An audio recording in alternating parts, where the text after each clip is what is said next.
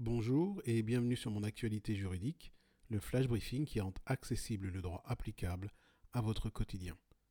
L'actualité, c'est la décision attendue du Conseil d'État quant à l'arrêt des championnats de football français et de ses conséquences à l'endroit des clubs d'Amiens et de Toulouse qui ont été relégués en Ligue 2. Afin de comprendre les problèmes juridiques soulevés devant le Conseil d'État, un bref récapitulatif des faits est nécessaire. Pour mémoire donc, pendant la crise sanitaire, la Ligue professionnelle de football, ou LFP, indiquait vouloir reprendre les championnats le plus tôt possible. À cet effet, un calendrier de reprise de la compétition avait été arrêté. Toutefois, en raison de la dégradation de la situation sanitaire, la reprise avait été repoussée, et ce jusqu'à envisager une reprise le 17 juin pour finir le 2 août. Cependant, le 28 avril 2020, devant les députés à l'Assemblée nationale, le Premier ministre déclarait, je cite, La saison 2019-2020 de sport professionnel, notamment celle de football, ne pourra reprendre.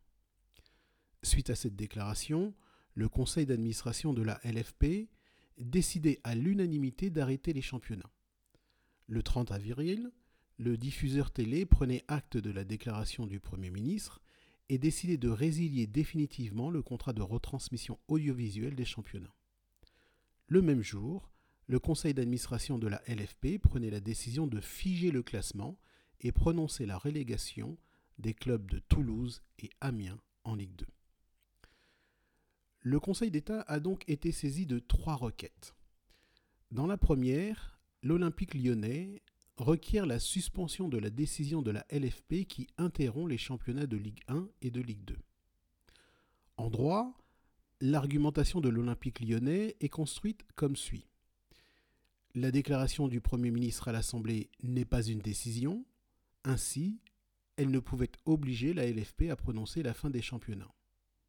Deuxièmement, si la décision constituait une décision administrative, il y aurait un vice de compétence. Tout d'abord, en droit administratif, il existe deux types de décisions. Les actes administratifs réglementaires et les actes administratifs non réglementaires ou encore appelés actes administratifs individuels. Alors que les actes administratifs individuels concernent une ou des personnes nommément désignées, c'est le cas par exemple d'un permis de construire, d'un refus de titre de séjour ou encore d'un arrêté de nomination, les actes réglementaires ont une portée générale et impersonnelle. Ils ne s'adressent donc pas à des personnes désignées nommément. C'est le cas des décrets du président de la République et du Premier ministre, des arrêtés des ministres, préfets, maires et présidents de conseils départemental ou régional.